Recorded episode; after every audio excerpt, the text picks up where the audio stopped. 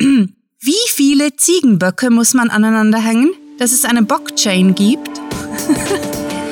Willkommen zum Cluecast, wo Kurzgeschichten zum Hörerlebnis werden.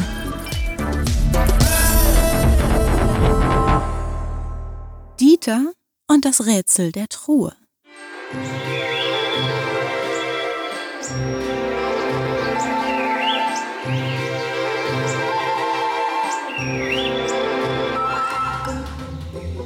Eigentlich war Dieter Dachs mit seinem Dasein völlig zufrieden. Unterm Wurzelstock herrschte Ruhe und seit er das Panoramafenster in den Baumstamm eingebaut hatte, fiel es Manfred Motte schwer, ihm abends auf den Zeiger zu gehen. Nun klebte der nervige Nachbar fluchend außen am Fenster, wenn Dieter das Licht anmachte. Einzig die Eisenstange, die er als Stammhalter in der Mitte seines Appartements montieren musste, störte ihn manchmal aber das war halt der Preis für einen zu stark ausgehöhlten Baumstamm. Sicher, auf lange Sicht sollte er sich wohl eine neue Bleibe suchen. Der Pilzbefall an den Innenwänden nahm bislang ungesehene Ausmaße an und das Fungizid roch auch nicht gerade nach Frühlingswiese. Doch der optimistische Dachs ließ sich von solchen Dingen selten entmutigen. Man lebte schließlich nur einmal, das wurde Dieter immer mehr bewusst. Deshalb hatte er vor einigen Jahren seine Einbrecherkarriere aufgegeben und war Buchhalter geworden. So ist das eben, seufzte Dieter Dachs, trippelte zum Kühlschrank und holte sich einen Eistee. Für Bier war es noch zu früh. Kaum wollte Dieter es sich auf der Couch mit dem Tannennadelbezug bequem machen, klingelte es. Herein, rief der Dachs, da er mit Besuch von seinem alten Freund Fritz Fuchs rechnete. Stattdessen streckte der Bürgermeister Bernhard Bär den Kopf durch die Tür. Der Rest seines massigen Körpers passte gar nicht erst durch die Öffnung. Hallo, Dieter, holte Bernhard aus und schluckte, da er ein Bär war, so laut, dass es das ganze Apartment erschütterte. Wir brauchen deine Hilfe. Meine Hilfe? fragte Dieter erstaunt. Womit könnte ich denn helfen? Na ja, druckste der Bürgermeisterbär. Wir haben auf der Gemeindeverwaltung eine antike Truhe gefunden. Du weißt schon, diese Holzdinger, die man früher als Gepäck herumgeschleppt hat. Wir möchten wissen, was drin ist, können sie aber nicht öffnen. Dieter begriff zuerst nicht, worauf Bernhard hinaus wollte. Und was hat das mit mir zu tun? Jeder weiß, dass du ein Einbrecher warst, Dieter. Gluckste Bernhard amüsiert, was den ganzen Dachsbau mit Lachsgeruch erfüllte. Kannst du das Schloss knacken? Hm, machte Dieter, ohne seine zweifelhafte Vergangenheit, die ihm bald ein offenes Geheimnis war, direkt zuzugeben. Es wäre bestimmt praktisch, wenn ihm der Bürgermeister einen Gefallen schuldete. Das wird mit ein bisschen Friemeln gehen. Prima. Das hat nicht mal meine beste Überredungskunst gebraucht, meinte der Bär gut gelaunt. Sein Kopf verschwand aus der Tür und er schob mit der Pranke eine Holztruhe herein. Bitteschön. Dieter trottete zu einer Kommode, in der er sein altes Einbruchswerkzeug aufbewahrte. Mit einem Dietrich kehrte er zurück, kauerte vor die Truhe und machte sich am Schloss zu schaffen. Sag, begann er, wieso hast du dich nicht einfach draufgesetzt? Draufgesetzt? Bernhard musterte ihn verwirrt. Was? Auf die Truhe? Ja, genau. Dieter spürte den Schließmechanismus und pulte weiter. Du bist ein Bär, du könntest die Truhe zerbrechen, um an das zu kommen, was drin ist. Machst du Witze? Was, wenn da Dynamit drin lagert und mein Hintern verkokelt? Das hier war früher ein Bergbaugebiet. Sowas will ich niemals riskieren. Dieter konnte nicht anders. Er grölte laut los. Wieso sollte jemand Dynamit in der Gemeindeverwaltung lagern? Du lachst jetzt.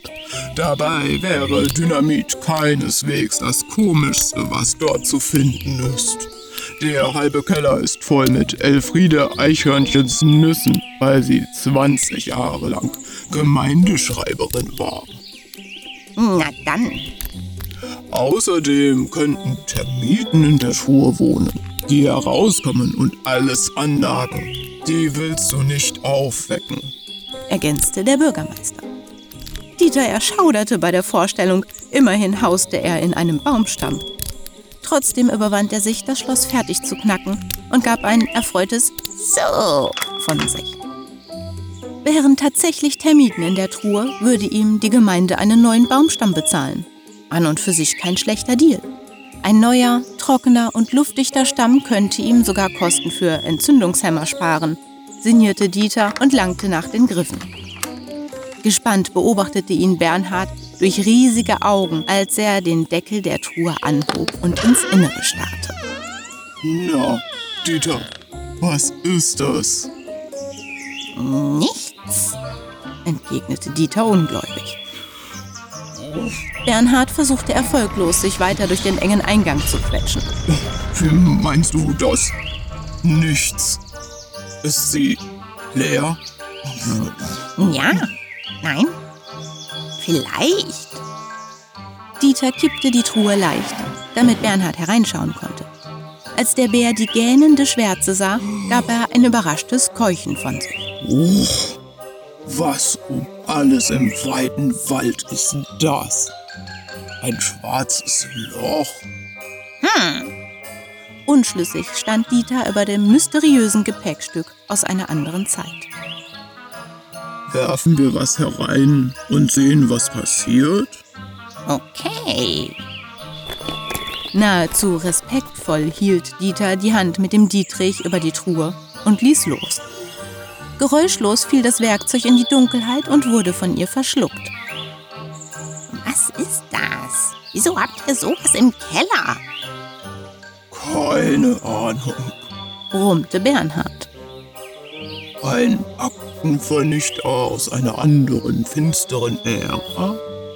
Wie gesagt, alles, was jemand in diesem Wald verstecken oder loswerden will, landet im Keller der Gemeindeverwaltung. Was, wenn Gemeinderätin Gertrude Glühwürmchen hineinfliegt? Die könnte Licht ins Dunkel bringen. Oh, passiert ihr was, wäre das ein versicherungstechnischer Albtraum. stöhnte Bernhard. Sie ist Beamtin. Weißt du, wie viel Papierkram das gäbe? Ist ja gut, ist ja gut. beschwichtigte Dieter den Bürgermeister. Ich behalte die Truhe erstmal da und gehe dem auf den Grund, okay? Bernhard ächzte erleichtert. Okay, da bin ich froh.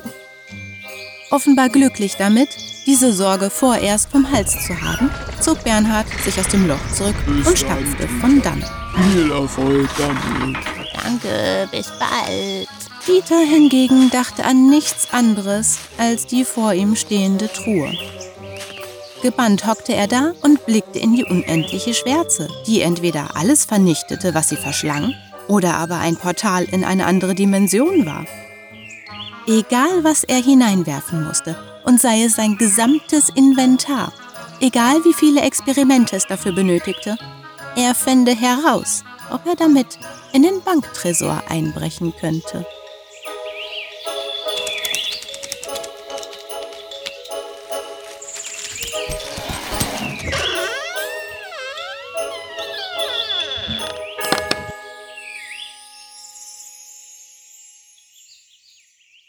Das war Dieter und das Rätsel der Truhe, geschrieben von Sarah. Für euch gelesen hat Lunatic. Diese Kurzgeschichte spielte am vorgegebenen Setting unterm Wurzelstock und beinhaltete die Clues Tannennadeln, Überredungskunst, Friemeln, Stammhalter und Entzündungshemmer. Wenn euch diese Hörgeschichte gefallen hat, dann besucht uns auf cluewriting.de, wo wir für euch immer wieder Mitmachaktionen veranstalten. Wie wäre es zum Beispiel mit der ClueWriting Challenge, bei der Schreiberlinge ihre eigene ClueWriting-Geschichte verfassen? Oder möchtet ihr euer Sprechtalent im Cluecast ausleben? Mitmachen geht auch ganz einfach, indem ihr uns Clues für unsere Kurzgeschichten vorschlagt. Euch gefällt unsere Arbeit und ihr möchtet eure Freude mit uns teilen? Dann schaut auf patreon.com slash cluewriting vorbei und unterstützt unser Projekt mit einer Kleinigkeit. Damit werdet ihr zu den Grandiotasten, die wir mit literarischen Rewards wie exklusiven Kurzgeschichten und der Möglichkeit, als Gastautor bei uns aufzutreten, beschenken. Apropos Grandiotasten, was wäre der Cluecast ohne seine Stimmen? Auf unserer Seite entdeckt ihr sie alle, also besucht diese Helden des Cluecast auf cluewriting.de slash cluecaster und vergesst nicht, dem Echo ihrer Stimmen zu folgen. Das war es für diese Folge und wir verabschieden uns mit dem Cluecaster-Kampfschrei. Mit fantastiliardischem Dank fürs Zuhören und den besten Wünschen. Eure Cluecaster.